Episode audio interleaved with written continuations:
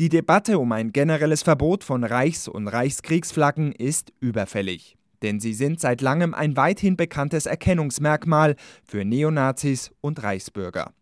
Und weil zumindest die Nazi-Version mit Hakenkreuz verboten ist, werden eben weitgehend legal seit Jahren schwarz-weiß-rote Varianten durch die Städte getragen.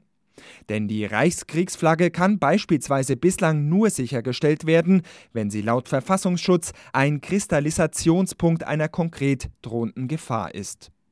Aber auch ohne konkrete Gefahr sollte mittlerweile jeder wissen, welche antidemokratische Grundhaltung die schwarz-weiß-roten Fahnenschwenker antreibt. Das gilt auch für die Kritiker der Corona-Politik.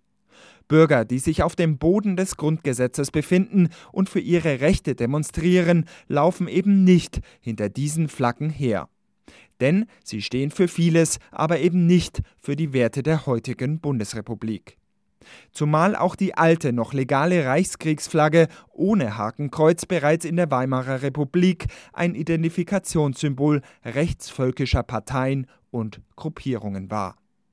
Und wenn Ende August die Treppen des Bundestags gestürmt werden und dabei weithin sichtbar Reichs- und Reichskriegsflaggen wehen, dann wurde in rechtsextremen Kreisen eben genau dieser symbolische Erfolg gefeiert. Bund und Länder sollten sich deshalb auf ein bundesweit einheitliches Verbot einigen.